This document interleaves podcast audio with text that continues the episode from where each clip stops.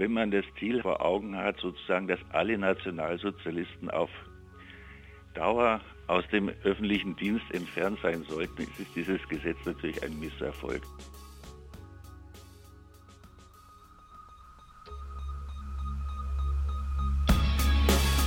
In guter Verfassung.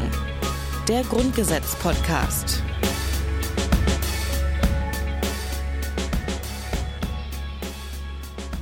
Hi, hallo und herzlich willkommen zu einer neuen Folge vom Grundgesetz-Podcast in guter Verfassung. Mein Name ist Rabia Schlotz und mir gegenüber sitzt in einem Hoodie und einem Pulli und einem Hemd. Wir ja, merken, es ist Winter. Es ist, es ist frisch. Mir gegenüber sitzt Hayo Schumacher. Hallo, Hayo.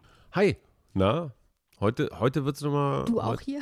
Ja, zufällig in unserer kleinen Küche. Ja. Heute wird es nochmal so ein bisschen. Heute wird es nochmal ernst, ne? Wogegen, ja. ich, wogegen ich überhaupt nichts habe. Aber ich, nee. ich, ich, wollte damit jetzt auch gar nicht irgendwie Leute rausschmeißen.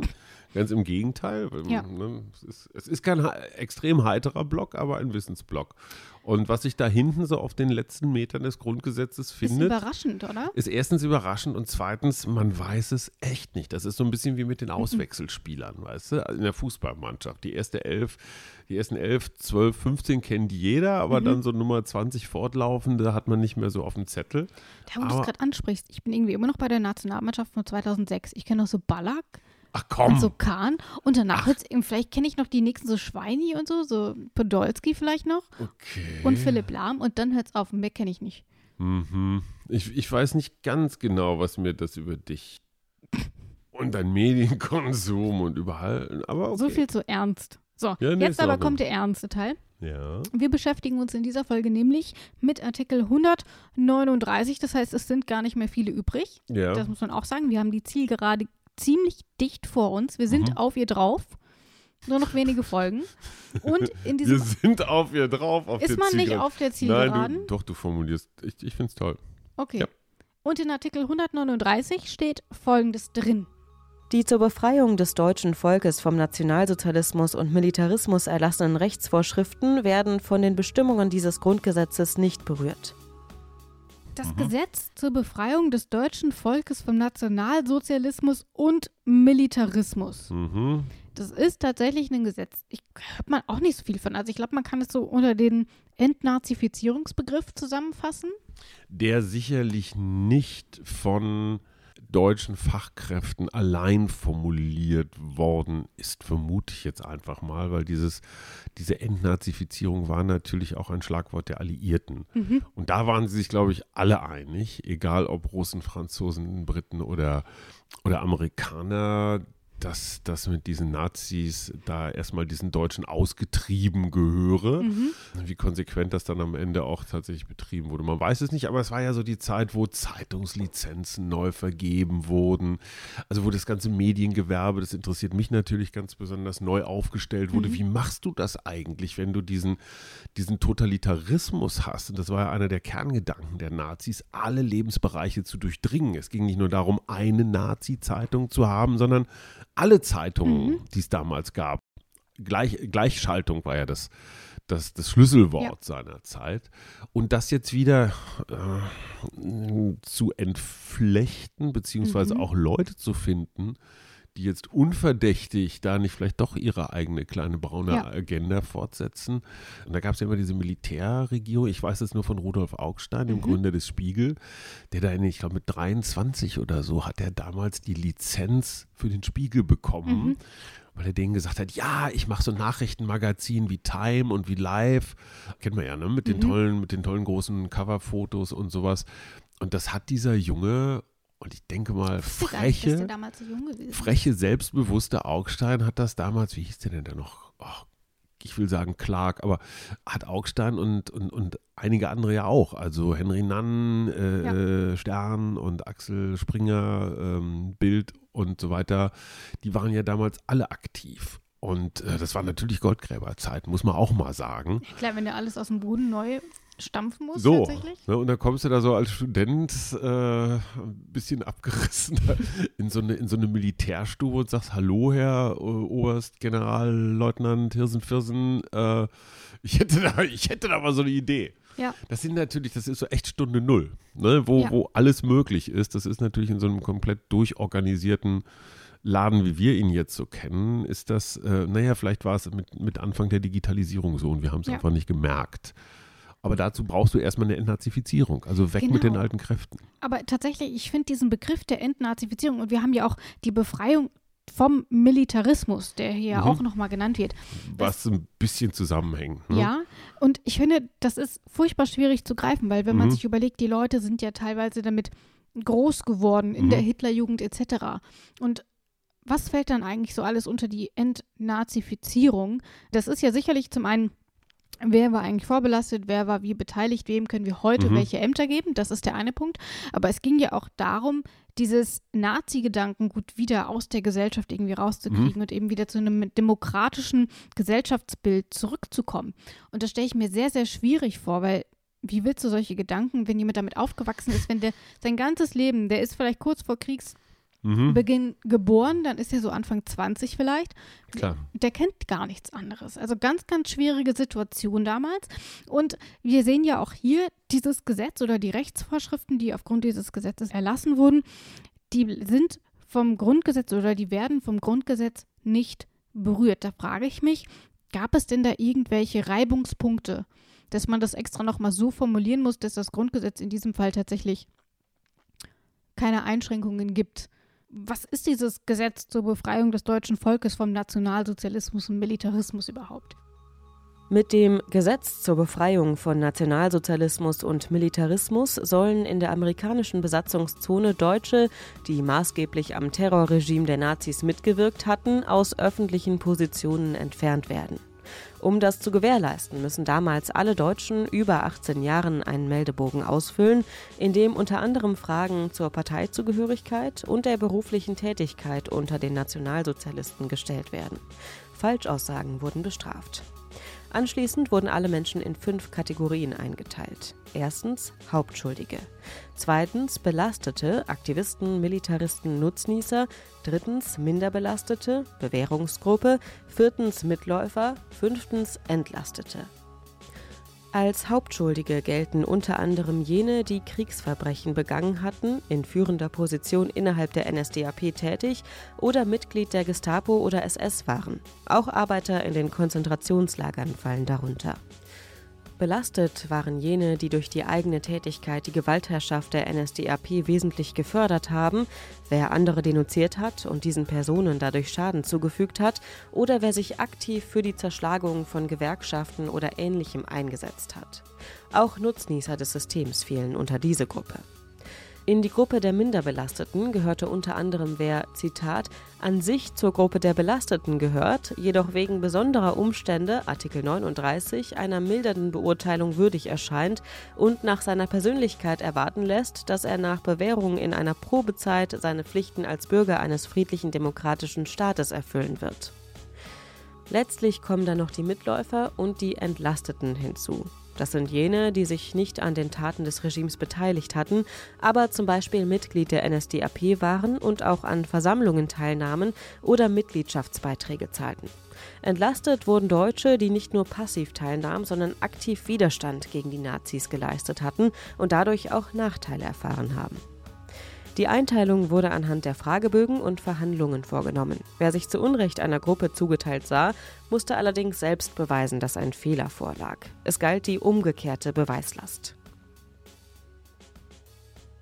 Und man ist ja so ganz schnell dabei, dass man das eine mit dem, das eine Falsche mit dem anderen Falschen vielleicht versucht auszutreiben. Und man Ja. denkt ja so ganz viel, man muss so ein ganzes Volk umerziehen. Man muss denen was austreiben. Also selbst entnazifizieren ist ja auch schon wieder eine Form von, wie will man jemandem Demokratie und Freiheit mit Gewalt beibringen? Äh, nicht. Es hat, es hat viel Paradoxes. Ja, wenn du heute den Begriff der Entnazifizierung hörst, was verbindest du denn explizit damit? Hast du damit irgendwie, sagst du, lief gut, lief nicht so gut oder weißt du, was genau darunter fällt? also was genau darunter fällt, ähm, erstmal so ganz praktische Sachen, Mhm. dass du, dass du so, so Schlüsselbereiche, Militär, Industrie, Mhm. Politik, äh, dass du da einfach erstmal alle Leute rausschmeißt, die eine wie auch immer geartete Nazi-Vergangenheit haben. Jetzt mal ganz abgesehen vom, ich sag mal, Mhm. strafrechtlichen Aspekt, dass alle die, die sich tatsächlich was haben zu Schulden kommen lassen, dass die entsprechend die Nürnberger Prozesse und vieles andere, dass die dann zur Rechenschaft gezogen werden. Das ist jetzt mal so die, die, die, die, die strafverfolgerische Komponente, aber da bleibt ja nicht mehr viel über. Rudolf Augstein, um jetzt wieder zum Spiegel zurückzukommen, der war als Soldat tatsächlich im Zweiten Weltkrieg. Mhm. Das heißt, du, äh, ich, gehe, ich, ich weiß es nicht ganz genau, ich glaube, es gibt verschiedene Stufen, also so eine Art Klassifizierung. So, es gibt den Supernazi, ne, völlig klar die gesamte Führungsspitze um und unter Hitler und, und alle die, die natürlich alles, was mit Vernichtungslagern zu tun hatten, die da irgendwo nachweislich in, in, in, in irgendwelchen Rängen waren. Und dann gab es natürlich, ich sag mal, abgestuft auch welche, die, wenn du als junger Mann eingezogen wirst, dann ist es schon sehr viel verlangt zu sagen, so, jetzt hau mal ab, jetzt desertier mal, äh, was die Todesstrafe zur Folge hat. Und äh, wir haben ja Helmut Schmidt, Richard von Weizsäcker und eben auch Rudolf Augstein, also ganz viele der damals jungen Männer, die dann später in der Bundesrepublik äh, was geworden sind, die haben tatsächlich auch äh, in der Wehrmacht gearbeitet. Mein Vater zum Beispiel auch. Trotzdem kannst du nicht sagen, das waren Supernazis, sondern das waren so die klassischen Mitläufer, die waren jung, Ja. so. Und insofern ist das halt so ein komplexer Prozess, wo du irgendwann Entscheidungen treffen musst. Mhm. Um Gottes Willen, nicht alles, was hinkt, ist ein Vergleich, aber wir hatten am Ende der DDR das Stasi-Thema. Mhm. Und auch da war ja ganz häufig die Frage, war der jetzt Super-Stasi Mhm. oder war der nur Gelegenheits-Stasi? Ähm, wahnsinnig schwierige Entscheidung. Umso schwieriger, als wenn sie von Menschen getroffen worden sind, die davon nicht so ganz viel Ahnung hatten. Also ich weiß nicht, ob westdeutsche Journalisten immer die besten, die besten Urteilskräfte hatten. Ich weiß überhaupt nicht, wie, wie, man da am Ende ein für alle faires Urteil zustande kriegt. Und wenn du dann noch die historische, also die Zeitdimension nimmst, äh, im Jahre 1945 sahen bestimmte Dinge anders aus als, ich sag mal, 30 Jahre später. Mhm. Und bestimmte Fälle, die, mh, also ich kann es ich kann's von der Stasi sagen, als jemand, der da schon als Journalist unterwegs war, bestimmte Fälle direkt nach dem Mauerfall wahnsinnig dramatisch klangen, weil da hatte man so zum ersten Mal eine Akte in der Mhm. Hand. Die würde man 30 Jahre später vielleicht nicht mehr, die würde man anders bewerten. Ja. Ähm, weil je länger das Ereignis her ist, desto äh, vielleicht nicht ganz, nicht, nicht, kann man nicht ganz verallgemeinern, aber vielleicht desto etwas milder fällt das Urteil aus. Mhm. Wobei wir haben ja bis heute noch Gerichtsverfahren gegen frühere KZ-Schergen Mhm. zum Beispiel. ne? Da Genau. wird dann ein, da will dann ein älterer Herr, wo man sich denkt, Mann, also ich bin ja immer so hin und her gerissen. Auf der einen Seite, natürlich muss der bestraft werden und natürlich verjähren bestimmte Sachen nicht. Und auf der anderen Seite denkt man sich da so ein, so ein Opa, fast 100, der vielleicht kaum noch was mitkriegt. Der hat genug gelitten in seinem Leben, weil der wahrscheinlich immer Schiss haben musste, so irgendwann kommen sie mir drauf. Und so. Ich glaube nicht, Mhm. dass so ein Mensch tatsächlich nochmal wirklich glücklich wird. Ähm, wird jetzt Alexander Thiele würde mir sagen. erklären, warum das falsch gedacht ist. Und trotzdem, trotzdem bin ich davon überzeugt, dass das Leben, also der, hat seine Strafe schon, schon Mhm. erlebt, wenn auch nicht die im Gefängnis. Ich bin da tatsächlich gar nicht zwiegespalten. Ähm, ich finde, das Alter überhaupt kein Argument gegen eine Nein, ich bin ja bei juristische dir. Verfolgung ist. Ja. Aber, aber sieht man ja auch immer häufig, immer wenn es mal wieder zu solchen Urteilen kommt, dann wird eben genau diese Frage gestellt, muss man Mhm. den denn jetzt noch verurteilen? Wieso? Und natürlich Ja, auch die Frage, wieso hat das auch so man. lange gedauert? Da merkt man schon, wir haben uns jetzt relativ lange schon darüber unterhalten. Da gibt es sehr, sehr viele Verbindungen, die man dazu hat. Man hat da schon mal was gehört und man weiß, das hat irgendwie damit zu tun, wer Mhm. war Nazi, wie viel hatte da damit zu tun, etc. Aber so richtig greifen, habe ich das Gefühl, können wir es nicht. Nö. Ähm, und deswegen, Stehe ich auch zu. ja, voll. Äh, Und deswegen habe ich aber jemanden gefragt, der sich damit beschäftigt, Mhm. der genau weiß, wie die Entnazifizierung abgelaufen ist, der auch weiß, was dieses, ich kann es nur wiederholen, das Gesetz zur Befreiung des deutschen Volkes vom Nationalsozialismus und Militarismus, was es damit auf sich hat. ja. Und äh, diese Person ist Dr. Clemens Vollenhals. Er ist stellvertretender Direktor des Hannah-Arendt-Instituts für Totalitarismusforschung an der Technischen Universität Dresden. Und mit ihm habe ich über die Entnazifizierung in Deutschland gesprochen und auch über die Verbindung zum Grundgesetz dieses Mhm. Prozesses. Und dieses Interview ist dabei herausgekommen. Im Grundgesetz-Podcast geht es ja unter anderem um das Gesetz zur Befreiung des deutschen Volkes vom Nationalsozialismus und Militarismus. Können Sie erklären, was das bedeutet?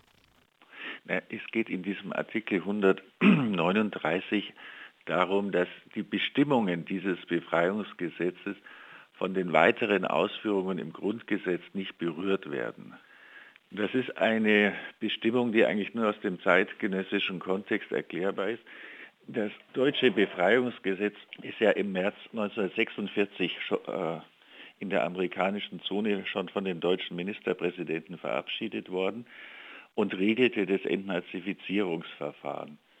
Und im August 1948 trat ja dann der Verfassungskonvent in Herrenchiemsee zusammen, der also die, das Grundgesetz in seinen ersten Grundzügen entworfen hat. Und dann gab es dann nach weiteren Beratungen dann im Parlamentarischen Rat, ist dieses Grundgesetz dann im Mai 1949 in Kraft getreten. Zu diesem Zeitpunkt lief aber das alte Entnazifizierungsverfahren noch. Und dieser Artikel 139 im Grundgesetz sollte nun klarstellen, dass die Urteile der Spruchkammern eben Bestand haben und auch, dass die von den Spruchkammern verhängten Sanktionen, die sehr weitreichend sein konnten, eben auch Bestand haben und sozusagen eine Rechtssicherheit darstellen und nicht nachträglich durch die Bestimmungen des Grundgesetzes beispielsweise eben, dass man als auch das Bundesverfassungsgericht anrufen kann, wenn man sich in seinen Rechten verletzt fühlt, nicht nachträglich sozusagen wieder aufgehoben werden. Das ist der Sinne dieses Artikels 139. Können Sie denn ein Beispiel dafür nennen? Ähm, es wurde ja zum Beispiel auch gesagt, dass dieses Gesetz zum Beispiel gegen Grundrechte verstoßen hat, beispielsweise wegen Berufsverboten oder Ähnlichem. Ist das etwas, ähm, was man darunter zu verstehen hat? Man muss mal wissen, diese deutschen Spruchkammern waren keine ordentlichen Gerichte, sondern es war ja eine schöffengerichtliche Laienbürokratie. Also der Spruchkammer Vorsitzende musste ein Jurist sein, es waren dann sehr häufig Rechtsanwälte und die anderen Vertreter in den Spruchkammern sind vielfach von den politischen Parteien äh, sozusagen dahin delegiert worden. Das deutsche Spruchkammerverfahren sah eine Einzelfallprüfung vor und der Betroffene hatte auch die Möglichkeit, noch Berufung einzulegen. Allerdings gab es äh, die Umkehr der Beweislast, das heißt, der Beschuldigte musste von sich aus darlegen, dass er kein aktiver Nationalsozialist war, musste es irgendwie belegen. Das gibt dann eben auch diese Flut von Persilscheinen, wo Arbeitskollegen und Nachbarn bescheinigt haben, ja, der war nie, war immer ein anständiger Nazi, hat aber nie denunziert und so weiter. Und die Sanktionen konnten sehr, konnten sehr weitreichend sein, also von einmaligen Geldzahlungen in einen Wiedergutmachungsfonds bis hin zum zeitweiligen oder dauerhaften Berufsverbot, also Entlassung aus dem öffentlichen Dienst oder das Verbot als Journalist tätig zu sein, teilweiser oder gänzlicher Vermögenseinzug und bei Hauptschuldigen, das war die oberste Kategorie, sogar bis zu zehn Jahren Arbeitslager. Es sind also schwerwiegende Sanktionen, die von keinem ordentlichen Gericht verhängt worden sind und das wäre sozusagen im Geltungsbereich des Grundgesetzes nach 49 in dieser Form nicht mehr möglich gewesen. Welche Rolle hat denn dieses Gesetz zur Befreiung des deutschen Volkes vom Nationalsozialismus und Militarismus überhaupt für den Prozess der Entnazifizierung in Deutschland gespielt? War das wichtig? Ja, es war sehr wichtig. Man muss äh, wissen, nachdem die alliierten Truppen Deutschland besetzt hat, hat ja jede Besatzungsmacht nach eigenem Gutdünken erstmal die Entnazifizierung, sprich die Entlassung von Nationalsozialisten, speziell aus dem öffentlichen Dienst, vorgenommen, einfach qua Besatzungsrecht. Und das ging meistens einfach anhand der formalen Belastung. Also wer war in welchen NS-Organisationen, hatte welche Funktion. Und auch ein wichtiges Kriterium war immer, wann ist jemand der NSDAP beigetreten? Vor 33 oder nach 33. Und allein in der amerikanischen Zone sind bis zum Frühjahr 46 330.000 Personen aus dem öffentlichen Dienst entlassen oder ist ihnen die Anstellung im öffentlichen Dienst aufgrund ihrer politischen Belastung verweigert worden. Was dazu führte, dass die vor allem im kommunalen Bereich die Verwaltungen in diesen zerstörten Städten weitgehend zusammengebrochen ist. Also beispielsweise in München sind ein Drittel aller Beamten schlagartig entlassen worden. Und das führte also zu einem ziemlichen Chaos und dann hat man gesagt, gut, übergeben wir dieses Verfahren doch den Deutschen selbst, sollen die sich darum kümmern. Und Grundlage war eben dann das von den deutschen Ministerpräsidenten erlassene Gesetz zur Befreiung von Nationalsozialismus und Militarismus, was im März 1946 in Kraft trat und dann dieses Spruchkammersystem aufgebaut hat. Und diese Regelung in der amerikanischen Zone ist dann sinngemäß ein Jahr später in der britischen Besatzungszone und noch ein Stück später dann auch in der französischen Besatzungszone übernommen worden. Insofern muss man schon sagen, dass natürlich dieses Gesetz und auch das Entnazifizierungsverfahren doch eine ganz wichtige Rolle gespielt haben. Wie war das denn mit der Entnazifizierung überhaupt? Deutschland wird ja immer auch für seine Aufarbeitung der eigenen Geschichte gelobt. Passt das auch zur Entnazifizierung? Also wie hat dieser Prozess funktioniert? Am Anfang gab es in der deutschen Bevölkerung durchaus Zustimmung, dass man aktive Nationalsozialisten aus öffentlichen Stellungen entfernt.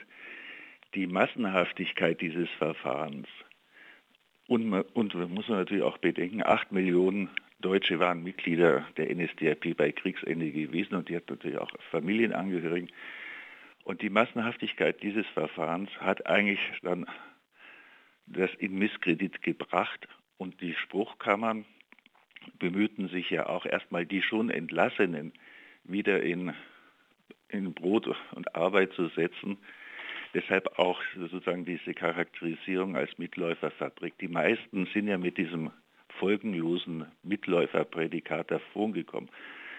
Diese Sanktionen, die ich anfangs erwähnt habe, trafen ja nur die Belasteten in der, in der ersten Kategorie Hauptschuldige und in der zweiten eben Belastete. Und das ist ein Personenkreis, der relativ überschaubar ist. Also als Hauptschuldige zum Ende des Entnazifizierungsverfahrens 49 waren in der amerikanischen Zone 1600 Personen als Hauptschuldige und ca. 22.000 als Belastete identifiziert und die Sanktionen, die ich vorhin gesagt habe, richteten sich auch nur gegen diesen Kreis. Also die Masse äh, ist eigentlich folgenlos davongekommen und konnte dann mit diesem Bestätigung, dass sie nur Mitläufer gewesen seien, auch wieder in ihre früheren Stellungen zurückkehren. Halten Sie dieses Gesetz also für einen Erfolg ähm, oder wie würden Sie das einschätzen? Wenn man das Ziel vor Augen hat, sozusagen, dass alle Nationalsozialisten auf Dauer aus dem öffentlichen Dienst entfernt sein sollten, ist dieses Gesetz natürlich ein Misserfolg. Aber man muss auch fragen, wie realistisch war denn diese Zielsetzung überhaupt, wenn acht Millionen Deutsche der NSDAP angehört hatten. Ja. Also die eigentliche Scheidelinie, das geht zwischen aktiven Nationalsozialisten und Mitläufern. Und diesen Mitläufern musste man früher oder später ja wieder die berufliche Integration ermöglichen. Was hätten sie sonst mit ihren Familien denn machen sollen? Und in diesem Entnazifizierungsverfahren, wie es gar nicht anders denkbar ist, reiht sich natürlich auch eine skandalöse Entscheidung an die andere. Das finde ich ist irgendwie unvermeidlich. Aber zum anderen muss man sagen, es war eben doch ein Versuch wenigstens, eine Scheidung vorzunehmen. Und es war nach, nach 45 auch unvermeidlich, dass dann diese Bestimmungen vor allem in späteren Jahren zunehmend unterlaufen wurden oder immer milder geurteilt wurde, und dann nicht zuletzt auch dieses berüchtigte Ausführungsgesetz zu Artikel 131 Grundgesetz von Mai 1951 auch wirklich sehr schwer belasteten Leuten und auch Gestapo-Mitarbeitern wieder die Rückkehr in den öffentlichen Dienst ermöglicht hat. Das steht dann nochmal auf einem anderen Blatt, aber der Versuch 1946 es so zu machen, im Sinne einer Einzelfallprüfung, war sicherlich richtig. Sie haben eben schon das Entnazifizierungsschlussgesetz angesprochen, äh, das im Mai 51 beschlossen wurde. Das wirkt jetzt erstmal, als wäre das ziemlich schnell gekommen. Wir sprechen hier dann doch von einem relativ kurzen Zeitraum unter zehn Jahren. Halten Sie das im Nachhinein, war das der richtige Weg? Sie haben eben schon angesprochen, das wäre nochmal eine ganz andere Frage. Nun, ja, ich meine, die Entnazifizierung aufgrund ihrer verfehlten Massenanlage war sozusagen in der deutschen Bevölkerung höchst unpopulär, so genauso wie es auch in diesen Jahren höchst unpopulär war, über deutsche Kriegsverbrechen zu sprechen. Und man muss auch sehen, auch in diesem Ost-West-Konkurrenzkampf, die, ich meine, die erste Besatzungsmacht, die das Entnazifizierungsverfahren förmlich gestoppt hat, war ja die sowjetische Militäradministration, die schon im Frühjahr 48 gesagt hat, wir entnazifizieren nicht mehr, alle Verfahren sind zu stoppen. Und das setzte dann natürlich auch die Westmächte entsprechend unter Druck. Und das Ganze findet ja statt im Vorfeld der Gründung der beiden deutschen Staaten. Also auf der bundesrepublikanischen Seite berät man das Grundgesetz und in der DDR gibt es diese Volkskammerbewegung, also diese Volkskongressausschüsse, die also sozusagen eine entsprechende DDR-Verfassung vorbereiten. Es ist klar zu diesem Zeitpunkt, die Alliierten können sich nicht mehr einigen über die Zukunft eines künftigen Gesamtdeutschlands und in den jeweiligen Zonen entsteht nun ein deutscher Separatstaat. Und da ist die Frage, was machen wir mit den Nationalsozialisten, die ja auch Wähler sind und es geht auch um Wählerstimmen. Und von daher ist es klar, dass diese ganzen Bestimmungen peu à peu immer weiter ausgehöhlt worden sind. Das sagt Dr. Clemens Vollenhals. Er ist stellvertretender Direktor des Hannah-Arendt-Instituts für Totalitarismusforschung an der TU Dresden. Vielen Dank für das Gespräch. Ja, herzlich gerne.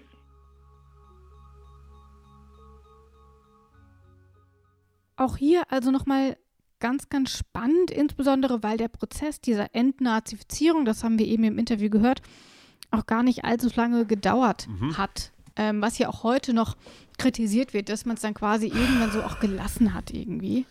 Ja, irgendwann kommt dann diese, ich sag mal, dieser Über, Überdruss, so mhm. man kann es nicht mehr hören, man will es auch nicht mehr hören. Ja. Weil natürlich alle die, die jetzt nicht in diesem Entnazifizierungsprozess drin sind, aber trotzdem dabei waren, wollen, wollen natürlich auch nicht jeden Morgen wieder so mit dem Kopf nochmal in den eigenen Haufen gedrückt werden, obwohl das vielleicht äh, gar nicht so schlecht ist ja. hier und da. Was ich mich immer frage, ist, wir versuchen jetzt hier mit Mitteln des Rechts, mit, mit diesen geschichtlichen Verirrungen umzugehen. Mhm. So.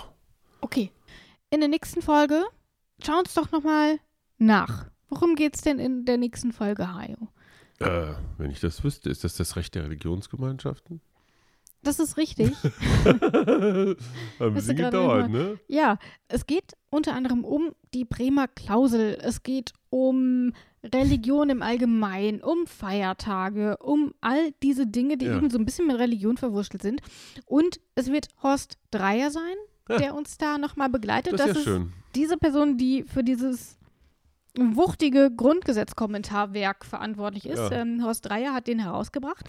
Und es ist auch Horst Dreier, es ist quasi unser letzter ja. Experte für diesen Podcast. Er wird Ach, nämlich komm. alle letzten Folgen übernehmen. Das ist so sein Super. Steckenpferd. Da kommt ja noch einiges Spannendes Ach, das ist ja raus. toll. Der, dann haben wir nochmal richtig Hammerprominenz hier. Ja, das wird also nochmal eine sehr, sehr spannende Folge. Ich freue mich sehr auf dich, Hajo, auf Haus Dreier, auf die Bremer Klausel. die Warum Bremen, auch immer sie warum? Bremer Klausel heißt, wir werden es in der nächsten Folge klären. Bisher kannte ich nur Werder Bremen, aber wir arbeiten. Ob es damit was zu tun hat Garantiert. im Grundgesetz. Wir werden mal schauen. Ich sage Tschüss. Und Tschüss. In guter Verfassung. Der Grundgesetz-Podcast.